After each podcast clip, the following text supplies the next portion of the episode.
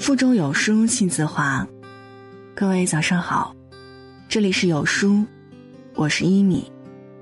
今天要和你分享的文章是白岩松说非常同情八零后，背后的真相扎心了。接下来一起来听。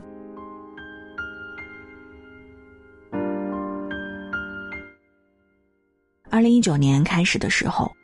白岩松和年轻人进行了一场长达两小时的交流，在谈及八零后的时候，他用了一个让人很诧异的词儿“同情”。然后接下来的一段话深深扎中了所有八零后的心，因为八零后的父母没有积累那么多的财富，导致八零后既要有物质方面的追求，又要承担精神方面的追求，非常的拧巴和挣扎。我要对他们说一声辛苦了。在可以无数次仰望星空的年纪，不得不埋头检视这地上的六便士。也许从来到这个世界的那一天起，就注定了八零后的负重前行。八零后是一代有见识却没有舞台的看客。网上一直流传着这样一段话：当我们读小学的时候，读大学不要钱。当我们读大学的时候，读小学不要钱。我们还没工作的时候，工作是分配的；我们可以工作的时候，赚得头破血流才能找份饿不死人的工作。当我们不能挣钱的时候，房子是分配的；当我们能挣钱的时候，发现房子已经买不起了。你以为这只是一个玩笑，但是它却是八零后的真实写照。曾经，我们天真的以为我们是新世纪的天之骄子，但是看到的却是那些比我们大的七零后早早的娶妻生子，成全了自己的人生，而比我们小的九零后嘴里开始冒出的一些新人类语言，我们已经完全插不上嘴了。张学林曾经说过：“我周围很多八零后，真心觉得他们不容易，他们不太靠得上父母。”他们的父母是一样不容易的五零后，可能还赶上了下岗。八零后大多独子奋斗在异乡，上大学赶上扩招，看着上学容易，可是出来大学生不值钱了，没赶上买房的好时候，都是泪。八零后仿佛看到了一切机遇，又跟一切机遇擦肩而过。前段时间和老同学聚会。东子多喝了几杯，借着酒兴和大家吐露心声。大学毕业，东子去了国内一家著名的游戏公司，熬了三年，刚当上项目主管，却被告知部门裁撤。原来智能手机时代来了，公司要求转型，东子也不得不抛弃自己多年来的专业积累，开始学习新的行业知识。可还没等到他跟上公司的节奏。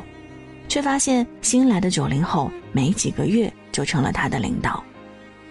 本以为赶上了网络盛行的大时代，却没想到转眼就徘徊到了被淘汰的悬崖边。而随着三十而立，家庭事业权衡两端，他更加感觉到力不从心。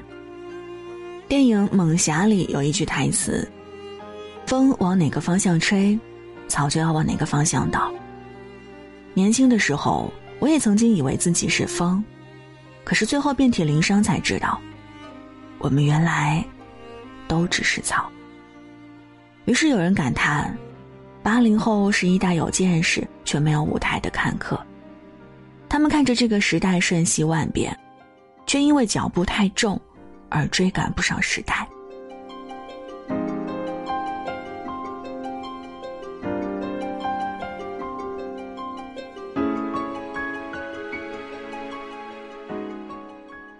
没成为想成为的人，却成为最讨厌的人。八零后的韩寒在这个冬天，带着他的一半人生，也开始了和自己的青春挥手告别。那个曾经坐在央视的演播室舌战群儒，在网上将书生意气挥斥方遒的男生，如今却成了一个女儿奴，正襟危坐的对现在的年轻人说道：“此番我又发现我十七岁的书中有一句话错了。”那就是七门红灯，照亮我的前程。红灯永远不能照亮你的前程，照亮你前程的，是你的才能。有人说，韩寒世故了，八零后彻底老了，没有了最初的热血沸腾，也失去了纵横战场的精神。八零后最终都成了他们曾经最讨厌的人。确实，小时候我们想当科学家，想当超人，想拯救世界，但后来慢慢变了，变得只想给爸妈安稳的生活，给爱人一个美好的未来。给孩子一个温馨的住所。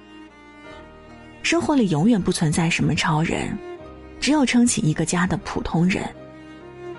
我记得前同事雪岩在朋友圈写过一句话：“这不三不四的年纪，谈爱太老，说死太早。”八零后没有一个刀枪不入的生命，也没有一段无悔无怨的青春。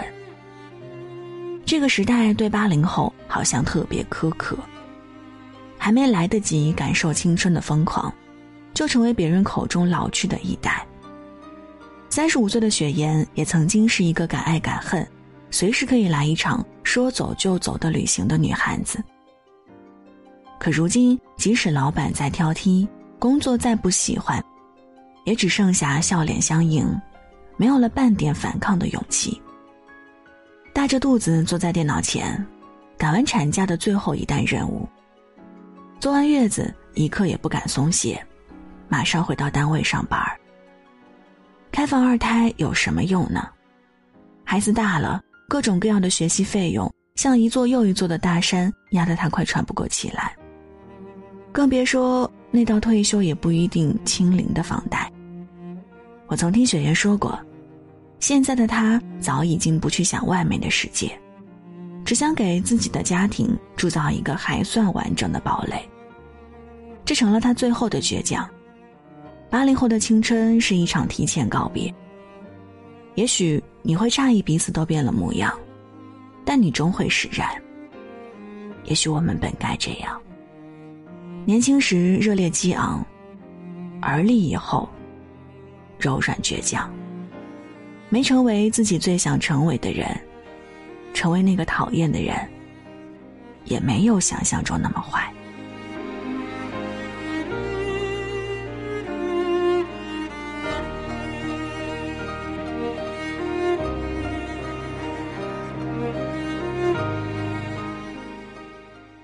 回不去的青春，放不下的责任。刚刚过去的跨年，我的朋友圈被一张截图刷屏。踏着八十年代的末班车，八九年的朋友大洋留言道：“从此天台再无二十多岁的八零后。”原来从二零一九年开始，最后一批八零后也步入了而立之年。曾经的八零后是青春的代名词。可是转眼间便走到了上有老下有小的年纪。动笔写这篇文章是一星期之前，我被大洋拉着去看他刚入手的一辆哈雷，那是他年少时的梦想。但没几天，他告诉我，他把哈雷封存进了仓库。我诧异的问他原因，电话里他的声音略显低沉。上路飙车的时候，不小心摔了一下，差点没钻进路过的一辆大货车的车轮底下。他告诉我，他爬起来发现自己没事儿的那一刻，眼泪瞬间就掉了下来。他说那不是劫后余生的喜极而泣，而是因为生死之间，他想起了家里的妻子和刚刚降生的孩子。如果他就这么死了。那整个家就毁了。我能想象得到大洋那时的恐惧，因为在他说这些的时候，我也下意识的望了望正在哄孩子睡觉的妻子。年轻的时候，我们可以为了梦想奋不顾身，但是如今已是死也不敢死、也不能死的年纪。记得我不是药神中王传君扮演的父亲，被病痛苦苦折磨。却依然留恋于人间时说出的那句话。我看到他的第一眼，我就不想死了，我只想听他叫我一声爸爸。不是害怕死亡，是真的放心不下。八零后的我们大多是独生子女，一对夫妻身后背着四个老人，前面还有一个还没长大的孩子。我也想过，如果有一天面对死神，自己是否可以坦然的和这个世界说再见？但是答案一定是否定的，因为我不想让饱经沧桑的父母体验白发人送黑发人的痛苦，也不愿违背。曾经对爱人许下的白头偕老的承诺。更重要的是，我还想陪着孩子慢慢长大，看他们结婚生子。我们可以没有豪车豪宅，一辈子平平凡凡，但是不能没有健康，没有生命。八零后开始惜命，因为他们明白，一个人好好活下去，才能承载一群人活着的意义。大洋不再追寻曾经的青春梦想。最后一批八零后也终于明白了责任的重量。梦是把热血和汗与泪熬成汤，浇灌在干涸的贫瘠现实上。当日常的重量让我们不反抗，倒地后才发现荒地上渺茫希望绽放。八零后唱着五月天的《成名在望》。终于在日常的生活中掩埋了关于青春的所有过往。也许八零后真的像白岩松说的那样，是值得同情的一代，是即使在荒芜的土地之上，也应该有希望绽放。就像东子，最近他说，他要上夜校，学习计算机编程。雪岩也经过多年的煎熬，坐上了经理的位置。大洋放弃了哈雷，爱上了骑行，每天坚持锻炼身体。从年少的愤怒反抗到如今的释然坦然，我们仍然有着自己的热爱和坚守。八零后走出了青春，却没有走出时光。生而艰难，我们依然仰着头，站在世界的中心。我们害怕失败，却也从未被打败。只要心中有所爱，便能乘风破浪。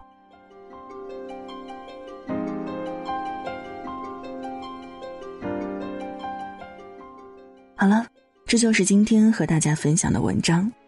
别忘了在文末右下角点击“好看”，和万千书友一起分享观点哦。我是一米，感谢各位的收听，祝您早安。一天好心情。